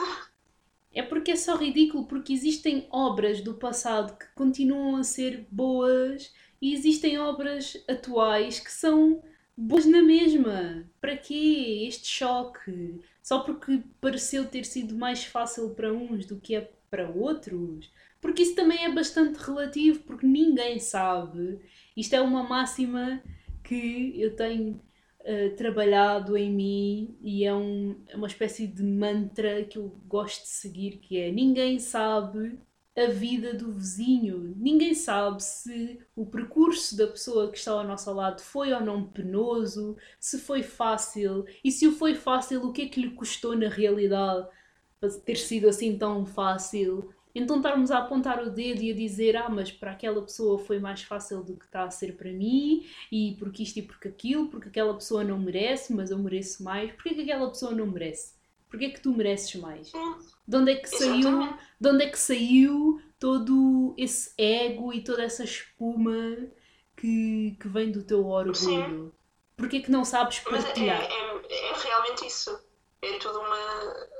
Pronto, lá está. É uma questão de egos e vamos lá admitir, muitas vezes uh, até são erros da gente que me escreveu livros assim tão espetaculares, portanto ainda é pior. Provavelmente quem escreve livros espetaculares não, não se sente assim tão. Uh, não sente que aquilo que escreveu é assim tão bom, não é?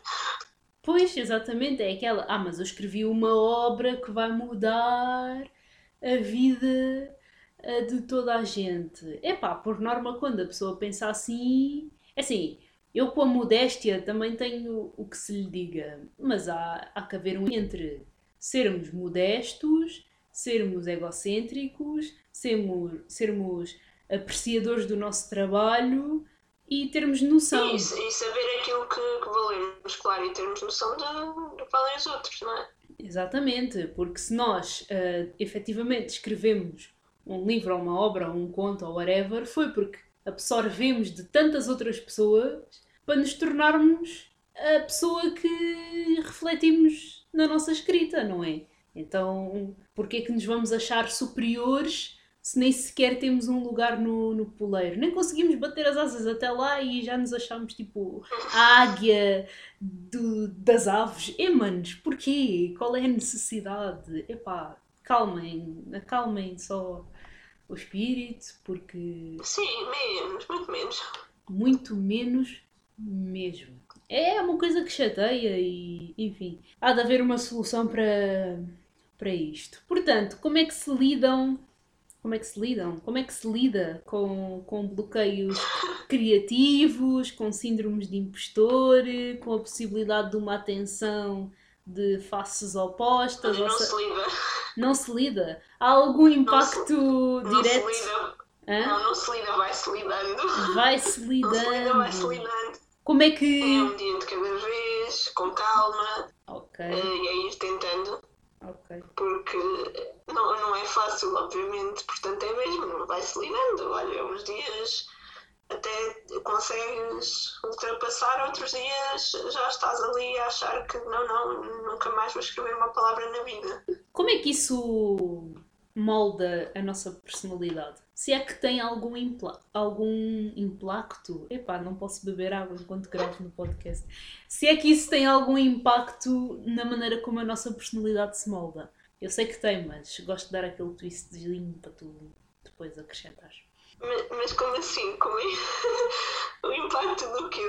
De, de ir lidando? Sim. Eu, eu acho, é assim, eu acho que depende, porque há pessoas que sentem claramente as coisas de uma, de uma forma diferente, portanto vão sentir tudo mais dramaticamente. Eu acho que eu prefiro mesmo, para bem da minha saúde mental, uh, tentar não, não problematizar tanto, porque eu já, já sei como é que é, eu já sei que naquele momento não, não é, e daqui a uns tempos já passou e já nem me lembro que naquele dia sentia que nunca mais ia escrever nada na vida. E, e, e a forma como lidamos é mesmo um reflexo de, daquilo que nós somos e daquilo que nós pensamos. Porque, obviamente, há quem se calhar sinta. Se calhar, se for uma pessoa que faz muito exercício físico, se calhar vai ver no exercício físico uma forma de tentar ultrapassar aquilo. Ou então vai querer fazer uma coisa completamente contrária. E tem, terá tudo a ver com, com o feitio de cada um. Cada um tem a forma de, de lidar com os assuntos. E este é mais um deles. Ok. E não tens medo de nunca mais vir a conseguir escrever uma palavra? Não, isto agora Olha, eu vou ter mesmo de atender porque já me estão a ligar pela segunda vez. Portanto, eu vou meter uma pausa. Uh, já está a segunda Sofia, ela sabe onde é que nós estávamos, porque eu tive de atender uma chamada. Portanto, Sofia, diz-nos lá onde é que nós estávamos. Orienta-me, porque eu tenho uma memória de peixe, que é uma coisa incrível. É horrível, mas, mas diz-me lá onde é que estávamos. Não, nós estávamos a falar. Aliás, nós estávamos a falar. Tinhas perguntado se eu não tinha medo não, não voltar a escrever uma palavra na vida. E okay. eu disse que não. Ok. E eu provavelmente até. E eu provavelmente até te perguntaria porquê que não tens medo. O que é que, o que, é que te afasta desse medo? De nunca mais vir escrever uma palavra? Sabes porquê? Porque uh, é o medo que neste momento não tenho. Porque neste momento sei que demora o tempo de demorar. Há palavras que vão sair, estás a ver? Uhum. E eu acho que nem que entrasse num, num bloqueio profundo em que nunca mais saísse uma história desta cabeça eu ia continuar a, a, tentar sempre, porque foi o que, o que fiz, mesmo quando não saíam histórias propriamente desta cabeça, ou uh, simplesmente elas saíam e ficavam paradas no início. Eu acho que às vezes é um bocado isso. Pronto, não, não tenho medo disso, porque sei que hei de tentar sempre, sempre, sempre ir escrevendo qualquer coisa e se for para sair, sai. Se não for para sair, pronto, não faz mal. O que importa é tentar, não é? Nunca mais me esqueço daquilo que tu me disseste, que as histórias têm o seu tempo para sair de dentro de nós. Foi muito e... bonito, não foi? Foi, foi tão, foi tão bonito e tão impactante que eu nunca mais me esqueci. E é uma coisa da qual eu me. Que eu, eu, que eu faço por me, por me todas as vezes em que tenho vontade de escrever mas não sei bem o que é que eu vou escrever, então acho que também um dos meus problemas é, em vez de me sentar para tentar escrever, eu fico à espera de ter aquela vontade que só aparece assim muito de vez em quando. Portanto, é aquela conversa de inspiração versus disciplina. Portanto, nesse aspecto falta-me um bocado de, de disciplina, mas é como tu dizes, uh, as, as, histórias têm um tempo para saírem de dentro de nós, portanto, se não for aquela história em específico, há de ser tantas outras, mas tu tens razão a ir tentando e tentando e tentando. Sim, um dia há de sair qualquer coisa, não é? Um dia há de sair qualquer coisa, sim senhora. Portanto, a, a minha suposta última questão, uh, se não surgirem uhum. tantas outras, é a nossa obra reflete aquilo que somos ou será possível haver uma desassociação entre essas duas realidades? Poderá a obra não ser o autor e, simetricamente, o autor não ter nada a ver com a obra? Ah, boa pergunta. Diz-me lá se eu não trabalharia bem como jornalista. Ah, isto aqui. eu acho que depende um bocado, porque é assim. A obra de refletir sempre alguma coisa do autor, mas ao mesmo tempo, imagina, eh, os autores de thrillers que escrevem coisas absurdamente assustadoras eh, que tu pensas assim, socorro, isto é um psicopata. Será que é realmente de definir o, que o, o, autor é um psicopata? Ou, por exemplo, quando uma história é escrita do ponto de vista de, de um criminoso, ou a história dá tenta quase defender alguma coisa mais criminosa. Uhum. Será que é porque aquele autor é realmente má pessoa ou é só tão bom escritor que consegue dar os dois pontos de vista? Estás a ver? Acho que depende um bocado. Sim. Não é assim tão, tão linear o, o refletir ou não refletir, porque tem uma parte, mas não quer dizer que tudo ali seja, seja assim tão certinho, não é? O objetivo pode ser realmente o autor mostrar algo em que não acredita, mas tentar mostrar essa perspectiva. Sim, Ah, sim. acho eu. Afinal, até tinha mais uma questão que ficou aqui pendente. Ah, força. Ahm, nem sei como é que ela se vai enquadrar, mas acho que tem tudo a ver com aquilo que nós ah, estivemos aqui a falar. Mas para ti, o que é que falta no modo como as pessoas se comunicam? O que é que falta? Falta tanta coisa. Mas acho que às vezes falta é, às vezes falta empatia e outras vezes falta um bocadinho de controle do ego, ou seja, eh, as pessoas terem um bocadinho mais de, de noção de que eh, não são mais do que os outros e também de que não são menos que os outros, mas acima de tudo não são mais que os outros e que é preciso aprender a ouvir o que têm para nos dizer. Empatia. Nem toda a gente sabe ouvir. Empatia, sim senhor. Uma característica da, da nossa existência que pode muito bem ser trabalhada, sabem com o quê? Leitura de livros. Fica já Também aqui, acontece, é verdade. fica aqui a promoção do dia. Leiam porque, porque ler ajuda muito a desenvolver o sentido de empatia. Porque é ou não é verdade? Nós estamos uma história com personagens que nunca vimos na vida e que, no entanto, têm um background, se a história for bem escrita, e com o passar das páginas afeiçoamos-nos de tal maneira que choramos e rimos e gritamos e mandamos vir ah, por causa de determinadas situações, e isso é o que se passa no mundo em que vivemos. Nós não sabemos a vida da maior parte das pessoas por quem passamos, mas o facto de termos empatia leva a que nós evitemos julgar a pessoa, exigir demasiado da pessoa ou, epá, simplesmente dizer coisas que, que a vai sentir, que a vai fazer sentir-se abraçada e feliz e contente naquele momento. Portanto, lê, temos um bocadinho de, de cuidado, cuidado se calhar, ah, em relação àquilo que mostramos, por- porque, ou pelo menos em relação à forma como mostramos as coisas, não é ter aquela coisa de lá está, até podes ter, ah, ter um ego grande ou ter ah, uma condição económica e uma coisa, estás a ver? Uhum. Mas se calhar a forma como mostras eh, há de mostrar se tens ou não alguma humildade ou se a humildade ficou no outro da tua mãe, não é? Pois, exatamente. Ou se nunca sequer existiu no útero da tua mãe enquanto lá estavas, né? Pois Porque- podes ter essa deficiência e não ter nascido com humildade. Exatamente. Hum, há alguma coisa que mudarias no teu percurso até agora? Tanto em termos de licenciatura, blogger, escritora, autora, A criadora? licenciatura não. Não, a licenciatura não. Eu gostei muito do meu curso de jornalismo. Uhum. Gostei mesmo muito, aprendi lá muito e honestamente ou tinha tirado o jornalismo na ESCS ou tinha tirado jornalismo na ESCS, portanto não, não há ali muito onde quisesse mudar. Também fiz a graduação que queria na altura em que queria, portanto tudo certo, sem grandes problemas. Eu dessas coisas não me arrependo de nada e há muitas que hum, o facto de não, não estar a trabalhar eh, como jornalista que, que deve ser algo muito mas não é. Eu fiz um curso que queria, eh, mas se há coisa que uma pessoa de jornalismo sabe e tem noção que existe é que eh, aquilo é só uma, uma base para depois te dedicares eh, a ires procurando outros temas que te importam, porque tu sais dali formado em jornalismo, mas mesmo que vais para jornalista também has de ter de descobrir aquilo que, que gostas realmente dos teus trabalhos jornalísticos. Podes querer ser de ciência política, ciência económica, ciência política e ciência económica, pronto, podes querer eh, escrever coisas relacionadas realmente com ciências só, Uhum. Até podes querer ser eh, dedicar-te a coisas mais desportivas, pronto.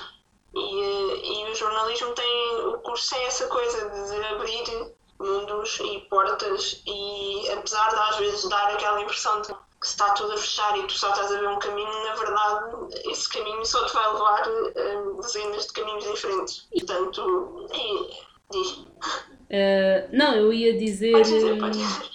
Eu ia dizer que mesmo que tu quisesses uh, mudar, também não é problemas, não é? Não, mas, mas é assim, olha, um, a nível académico não me arrependo de nenhum deles. De blog, é pá, se calhar gostava de feito coisas diferentes e se calhar a determinada altura cometi alguns erros uh, colossais do tamanho da galáxia mesmo que não devia ter cometido e que se calhar tive de pagar caro durante muito tempo. Como por Mas... exemplo? Dá-me um exemplo. Agora fiquei curiosa. Uh, por exemplo, se calhar não, não ter tornado o blog mais profissional, entre aspas, okay. uh, mais cedo, ou se calhar, uh, sei lá, não ter dedicado de forma tão, tão profissional ao blog a certa altura, porque o blog já foi muito maior do que é neste momento, muito maior a nível de visitas. Uhum. E se calhar devia ter feito outras coisas em determinada altura, se calhar houve alturas em que não blog tão pessoal, se calhar houve alturas em que uh, devia ter começado outras componentes uh, complementares ao mesmo tempo, tipo vídeo, assim, uhum. e que não o fiz e se calhar uh, gostaram-me algumas coisas que podiam ter acontecido de forma diferente, não é? Mas também não é, não é nada que me tire o sono. Sim, são aprendizados no final de, do dia. Sim, é, honestamente também não. Lá está, são os se's da vida. O se eu tivesse feito isto, se calhar tinha acontecido aquilo. Mas já não, não é certo que teria sido assim. Nem é certo que uh, tivesse sido tão recompensador a, certo, a certos aspectos, não é? Uhum. Tu, olha, não sei se já te disse, mas tu para mim és uma referência no que toca a, a blogs. Pronto, eu acho que tu já tens essa oh, noção. Mas é, mas é verdade. Imagina, há sempre aquela tendência de, de nos depararmos com o trabalho que já está feito, não é? E depois pensamos, aí, mas esta pessoa chegou aqui e deve ter sido uh, ou muito fácil ou muito difícil e como é que eu chegaria ali também, blá blá blá blá blá blá. E tu, o facto de nós sermos amigas e termos ambas blogs e cada uma com os seus projetos e eu observar um, a maneira como tu aplicas os teus aprendizados, seja de marketing digital ou outras coisas uh, quaisquer, isso é uma grande referência, porque é uma, é uma prova, ou pelo menos é um abanão, para o facto de as coisas só acontecerem se nós fizermos por elas. Estás a ver? E que estar constantemente a aprender e a consumir não é nada se tu não as aplicares. É nesse aspecto que o teu blog é uma referência e o teu trabalho também. Porque és uma pessoa real, estás a ver? Tu és tipo um lembrete de que somos todos humanos. Estás a ver? É verdade, tipo, tu és um lembrete de que todas as pessoas são seres humanos e que todas as pessoas aprendem e que têm de tipo, aplicar utilizados para que as coisas tipo, resultem efetivamente. Entendes? Uh... Uma pessoa real, ai desculpa, essa foi mesmo incrível. Mas é verdade, acho que há vezes em que ficamos um bocado desfasados desse conceito, do facto de ser pessoas reais uh, e que fazem coisas humanas e tomam decisões humanas, mas é, é aquilo que sinto e é verdade e vais ter que levar comigo por um longo tempo a dizer estas coisas. Mas essas palavras foram mesmo bonitas. Tu já sabes. Por momentos senti que estava a sair do meu corpo e que essas palavras estavam a ser dirigidas para outra pessoa. A sério, foi do género. Ai que bonito, isto não pode ser para mim. Tu já sabes que o que tens de contar vindo de mim, não sei qual é que é o espanto. É verdade. Não sei qual é o. É, para quem não te conhece é estranho, mas para quem, para quem te conhece e para quem vai falando contigo já sabe que de vez em quando há de sair assim alguma coisa absurdamente estranha e aleatória da tua cabeça e de repente há áudios no WhatsApp e dezenas de mensagens para ler que eu não consigo ler todas ao mesmo tempo, pelo menos. Às e duas e meia da manhã. Sim, que já estou eu a dormir há quatro horas. Às duas e meia da manhã está lá tipo uma line com as suas questões existenciais e os seus desabafos e declarações Uh, portanto, já estás mais que Exato, e depois são coisas que uma pessoa vê quando acorda e fica assim, ah, o que é que estás a dizer? Amigo, eu acordei agora, como assim? Bastante eu, identifico-me, sim senhor, selo de qualidade, aconselho. Ahm, ah, pronto, e o que é que há de diferente entre os teus sonhos de criança e a adulta que és hoje? Eu prometo que esta é a última questão de tudo, quase tudo. Nós, nós começámos com, eh, com o tio a dizer fala-nos tio, eu lembrar-me da música da Abelha Maia. E agora, com os sonhos de criança, lembrei-me uma música do Tony Carreira, portanto isto está só incrível. Sim, tu, tu e as referências musicais, olha, és- é- olha, E aquelas que ninguém percebe. Sabes, eu, eu acho particularmente engraçado dizer coisas de frases de música a pessoas que não compreendem a referência, porque eu gosto de as ver a ficar assim, sabes, com, com aquele ar de quem acabou de encontrar um puzzle de 20 mil peças e não sabe sequer como é que há de montá-lo, estás a ver? Eu gosto de ver as pessoas ficarem assim super confusas, tipo, mas o que é que ela quis dizer com isto? Onde é que ela foi buscar esta frase? É muito fixe. É mesmo bom. Acredito que seja. Tu deves ficar a rir por dentro, tipo, vocês, pá, não percebem nada. Ah, Ah, pois, é muito fixe. Porque mesmo eh, nós em casa, eu e a minha mãe muitas vezes falamos, ahm, estamos a falar qualquer coisa e saem nos bocados de músicas do GNR, estás a ver? uhum. Em que uma pessoa de fora, se entrar naquele momento, não há de perceber nada do que está ali a acontecer, porque ficam dizendo, mas o que é que estas estão para inventar? O que é que estas Mas loucas que estão para merda. aqui a fazer? Ah, mas o quê? Estão parvas! então é muito giro, a série é muito fixe. Mas ainda não respondeste, sou. mas ainda não respondeste à questão. Ah, pois não, olha, não faço ideia. Eu em criança só queria ter a casa da Barbie.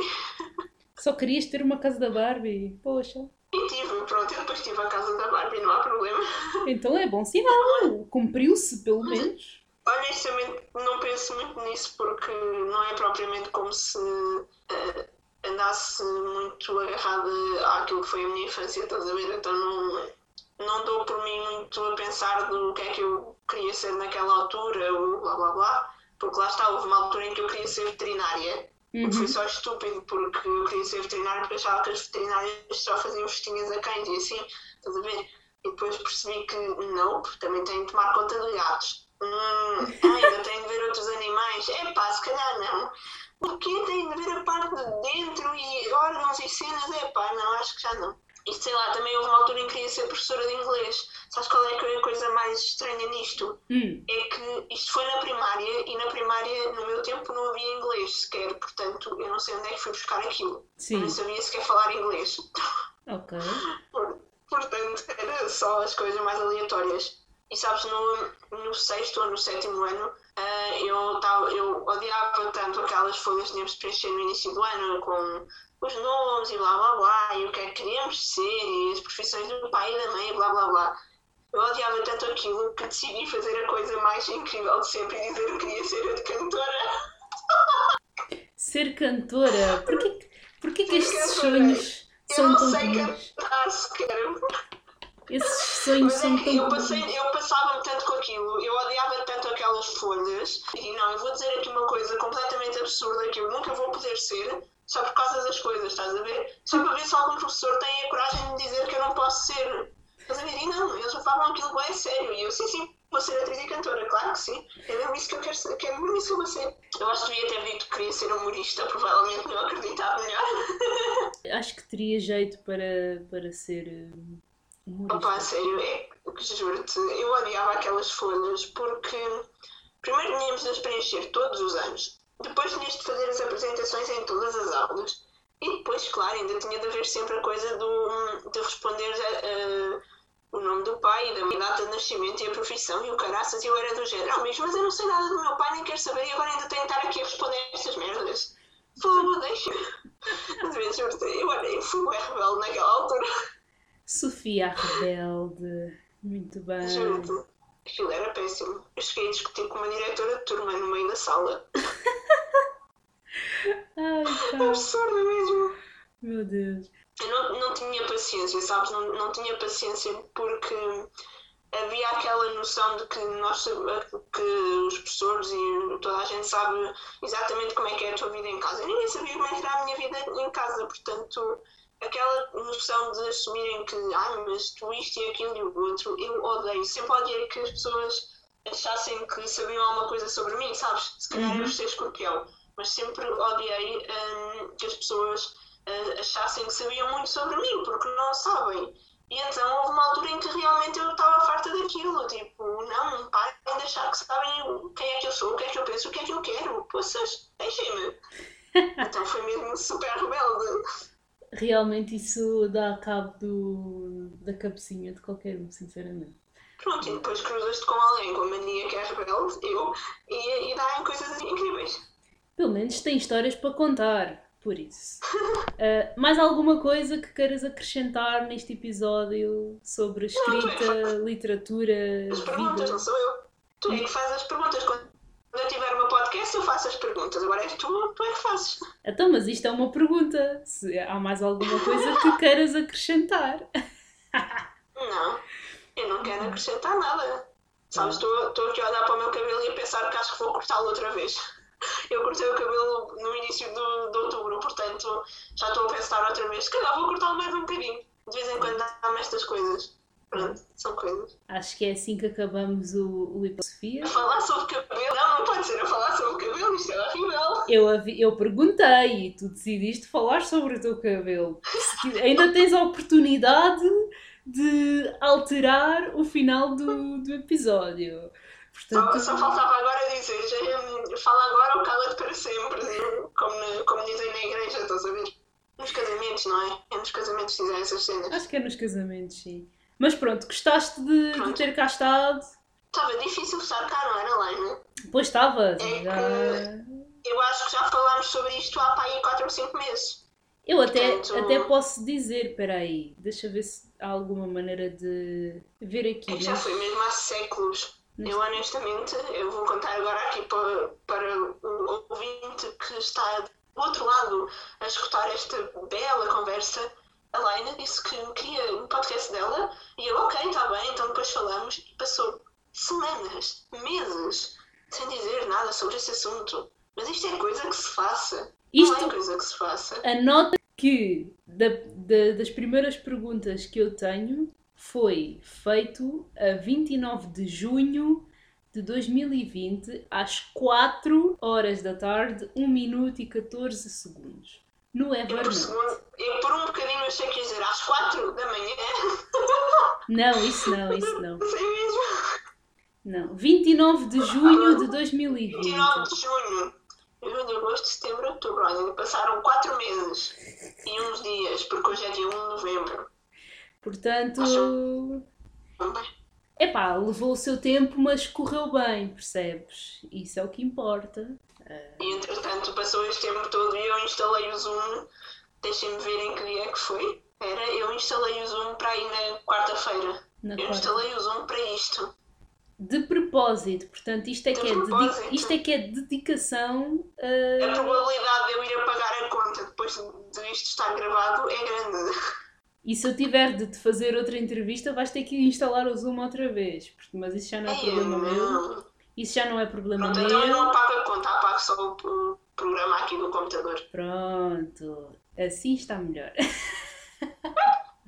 Opa! Ai, pá. Enfim, Sofia, muito obrigada por teres, uh, ter estado cá pela conversa. Não sei se tu tens noção, mas nós estamos aqui há quase duas horas. Um... Eu tenho noção.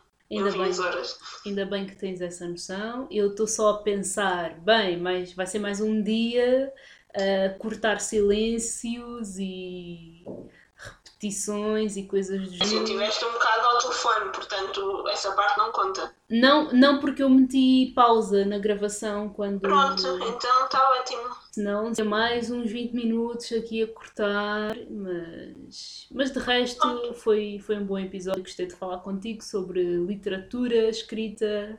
Futuramente havemos de ter mais para falar. Ah, é? Sobre o quê? Sobre isto, não sei, ou outras sobre coisas. Sobre a vida. Sobre a vida, então, vimos aqui filosofar, obviamente. para fazer Claro. jus aos nossos espíritos ah, filosóficos e inquisitivos. Why not? Ahm, portanto, uma vez mais, obrigá-la. Vou meter ah, a tal pausa para acabar o episódio. Não queres dizer mais nada? Não te queres despedir? Ah, sim, claro, então são de usar máscara, lavar as mãos, eh, ficar em casa, porque agora vão entrar novas regras e tal, e coisa, e olha, qualquer coisa leiam, leiam um livro. Exatamente. Deve dar para ocupar o tempo em casa. Concordo plenamente. Acho que esta foi a melhor maneira de terminar um episódio. Leiam um livro. Adeus. Adeus. Ah, e leiam o meu blog também. Ah, sim! Leiam o blog da Sofia, que eu vou deixar aqui na descrição. Ahm, É sofiaworld.com. pronto, super fácil, rápido. são todos bem-vindos, que sejam benfiquistas, portanto não há problema nenhum. Ah, sim, pronto, isto não foi, não foi tema de conversa, mas a Sofia é portista. Ahm, mas acho que. Também só estamos a dizer isto no fim, porque assim as pessoas são obrigadas a ouvir tudo e depois no fim chegam, eu portista, não queria ouvir isto, ah, porque é que eu ouvi isto? Isto foi estratégico, malta, isto foi estratégico. É Mas- estratégia. É. Mensagem final: leiam um livro. Até à próxima. Saudações. Saudações!